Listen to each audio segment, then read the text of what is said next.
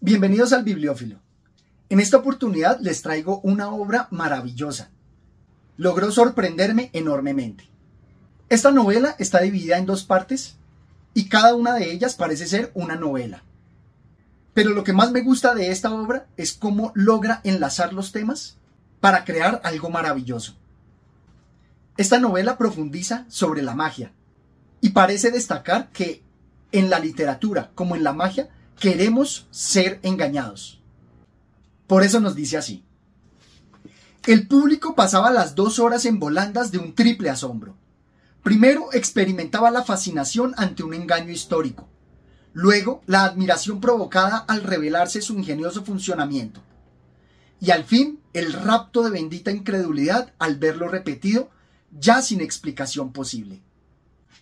Esta obra, a pesar también de tratar con la magia, lo que me recordó la película de Hugh Jackman El Gran Truco, también parece contener en sí misma una historia de autoayuda, porque nos va a contar cómo el protagonista, un gran mago, va a quedar ciego. Se trata de la obra Manual de la Oscuridad de Enrique Eris.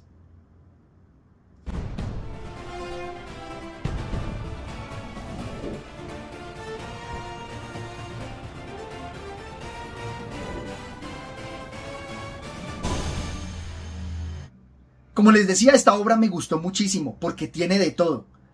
Tiene historias de éxito de los magos, tiene componentes históricos, tiene ciencia, tiene magia, tiene incluso conversación con los espíritus, porque aquí el autor no lo explica cómo está relacionado con la magia. En la relación con la visión y la audición, también logra interrelacionarlas de una forma muy envolvente. Aquellos a quienes les gustó la novela El ruido que hacen las cosas al caer de Gabriel Vázquez, van a disfrutar también esta obra en gran medida. De verdad no dejo de ponderarla, porque también dentro de la historia nos cuenta el amor por el arte, el amor de un padre hacia un hijo, y cómo el arte nos salva. Tengo en preparación una reseña sobre un libro de autoayuda muy famoso que no he logrado concretar, pero me gustó mucho encontrar en esta obra un contraejemplo, porque si bien, como nos dice de los magos, al público nos gusta dejarnos engañar, no nos queremos dejar engañar de cualquier manera. Es un engaño que realmente surta efecto. Como lo mencionaba Mario Vargas Llosa, en La verdad de las mentiras, debe existir una gran construcción, una estructura que realmente nos envuelva, nos haga creer en esa magia, que nos dejemos llevar por el truco, como lo expone el autor.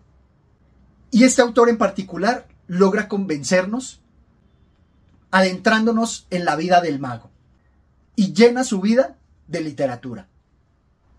Víctor empezó a contarse a sí mismo una historia que no era exactamente la de su vida, pues incluía sucesos que jamás había visto ni protagonizado pero la representaba mejor que el relato más fehaciente, porque cada una de las invenciones que se le ocurrían tenía algo que ver con sus anhelos, con sus deseos y temores, con lo que pudo haber sido y no fue, con lo que tal vez hubiera debido ser.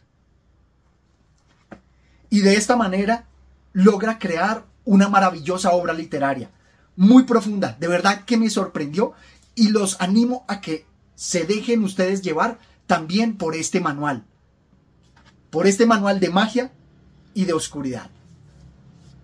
Este escritor, así como un mago, también nos va revelando sus técnicas, las técnicas para la autoayuda en ese manual que es la vida, como él bien lo menciona, y es muy exitoso. Las historias que nos cuenta de varios magos famosos tienen el componente de historia y de ciencia suficiente para envolvernos para despertar nuestra curiosidad. No solo estaban apareciendo cosas, sino que el mago aparentaba tener un control absoluto sobre su aparición. Me sorprende no haber oído hablar de él. Tienes razón, podía haber sido tan famoso como Maskelyne o como el torpe de Houdini, pero solo los fanáticos de la magia conocen su existencia. ¿Y sabes por qué? Pues no, pero me preparo para una lección. Una lección importante, No basta con cruzar una vez la línea de fuego. De vez en cuando hay que volver atrás, aprovisionarse de nuevo material y cruzarla de nuevo. Si no, capo. Me gusta mucho este pasaje porque también contestó a una pregunta que tenía sobre varios autores famosos que tienen una obra magistral pero luego se desvanecen. Y aquí con estas líneas, él parece responderme a esa mi preocupación. Todo en la vida requiere no solamente un éxito, sino reinventarse y recrear un nuevo éxito, ya sea literario, mm, de magia, artístico en general. Y como les decía, este autor es muy inteligente. No solamente aprovecha una técnica, no solamente aprovecha un recurso, sino varios y los va entremezclando, porque también tenemos científicos e historias de ciencia también de autoayuda. Por ejemplo, me sorprendió aquí cuando habla de Bach. Y vamos a ver que Bach no solamente está inmerso dentro de la ciencia, sino también en la música, combinando todos los recursos nos dice así. Mete la mano en el bolso, saca los tres frasquitos y se los deja en el regazo. ¿Qué es? Flores de Bach. ¿Bach, el músico? Nada que ver, otro Bach. Por cierto, el músico era ciego. Bueno, los últimos años. No jodas, te lo juro, otro día te lo cuento. Este era galés. Descubrió que las flores tienen esencias curativas. ¿Un curandero? No, era médico tradicional pero de joven le detectaron unos tumores y le dieron tres meses de vida. Ya, y ahora me vas a contar que se curó milagrosamente con unas flores y luego tuvo la generosidad de compartir el método con el mundo. Pues más o menos. Y todavía vive. No, hombre, si nació en 1886. Buena época. Había mucha magia en el aire.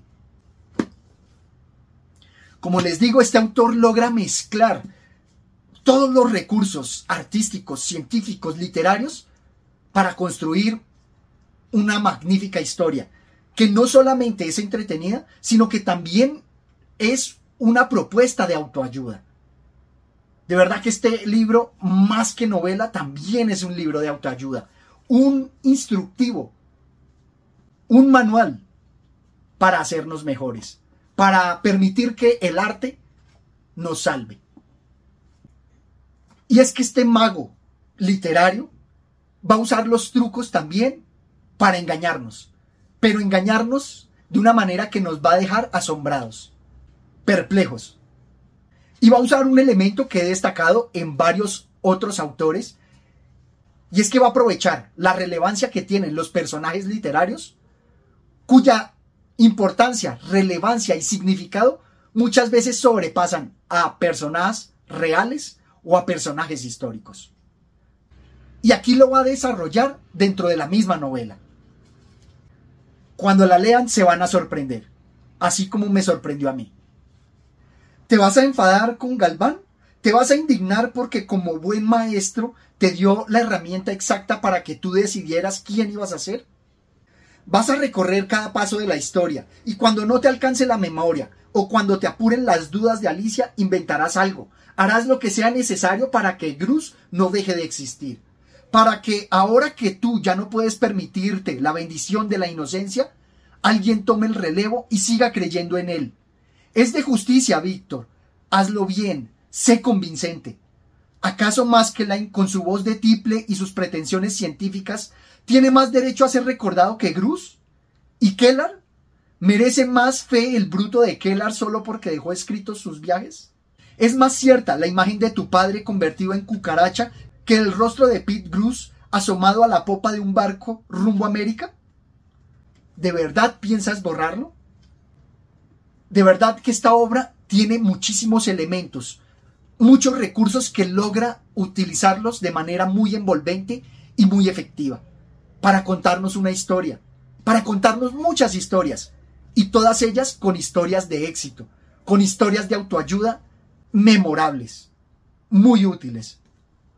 Y de nuevo mostrándonos la relevancia de las palabras, de la literatura y del arte, para generar arquetipos, para crear personajes inmortales, tal como lo conversábamos en otras obras, como Barry Lyndon de Takerai, como cuando la vida empieza, de Bunin, o como también lo reflexionábamos con los crímenes de un académico de Anatole France.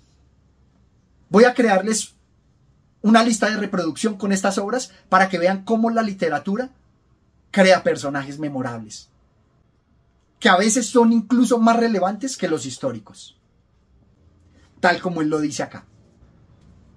Hay un aspecto fundamental que no quiero dejar de mencionar ni pasar de largo, porque como les digo, usa muchos recursos que están muy bien empleados.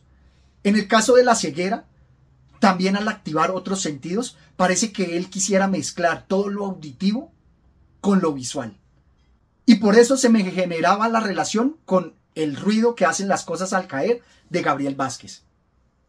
Y no solamente esta relación, sino también la forma magistral como lo desarrolla, donde nos hace percibir la luz, la oscuridad, como sonidos y ruido. Nos dice así. Vamos a caminar tres pasos hacia atrás, le advierte. Escucha bien el ruido del tráfico. Ahora adelante. Alicia se detiene pegada a la camioneta. Vuelve a escuchar. Se oye menos, ¿verdad? Es más opaco.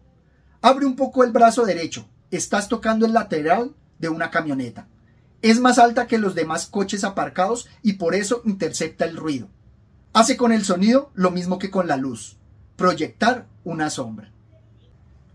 Qué gran narrador es este autor. Me sorprendió enormemente cómo logra hacernos sentir los ruidos. Y a través de la metáfora de los sonidos y de la música, nos deja una gran reflexión sobre la vida. No es tan extraño que el tiempo sustituya una canción de cuna por una marcha fúnebre. Qué magnífica frase. Memorable. Y esta maravillosa obra, como un gran truco de magia, no deja cabos sueltos, logra ser un cierre magistral. Porque al ser una obra literaria, aprovechando los recursos de las otras, como la magia, como la música, va a llegar a las profundidades de la vida. Nos dice así.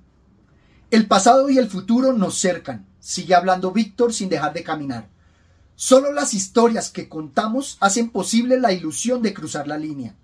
Solo las palabras, durante el breve instante que tardan en evaporarse, nos traen y llevan mensajes del otro lado del fuego. Toda palabra dicha es un recuerdo o un pronóstico. Y este autor, haciendo uso de las palabras, nos anima a ser mejores, nos permite entender la historia de crecimiento de este personaje literario y vamos a creer en él como alguien real. Por eso nos dice que las historias, el pasado, el futuro, son esencialmente narraciones. También nosotros debemos narrar nuestra propia historia. Doy las gracias al autor por esta maravillosa obra, ante la cual quedé tal como él lo describe acá.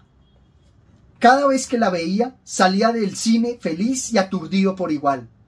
Era eso lo que quería provocar en sus espectadores con la magia, algo que iba mucho más allá del placer de contemplar un prodigio inexplicable y bien ejecutado, dotado incluso de valor artístico. Me parece que esta obra resulta así, un gran truco de magia. No tiene nada que envidiar al gran truco de la película de Hugh Jackman, con esos cierres magistrales, o la película protagonizada por Edward Norton, el ilusionista. El argumento no tiene nada que envidiarle a ninguna película y creo que si fuera llevado al cine fácilmente sería un gran éxito. Esto es todo cuanto tenía por compartir con ustedes. Los animo a que lean esta maravillosa obra, se dejen deslumbrar por el gran truco de magia e inspirar por las grandes historias de autoayuda y éxito que nos presenta. No olviden suscribirse al canal y dejarme sus comentarios. Hasta una próxima oportunidad. Gracias.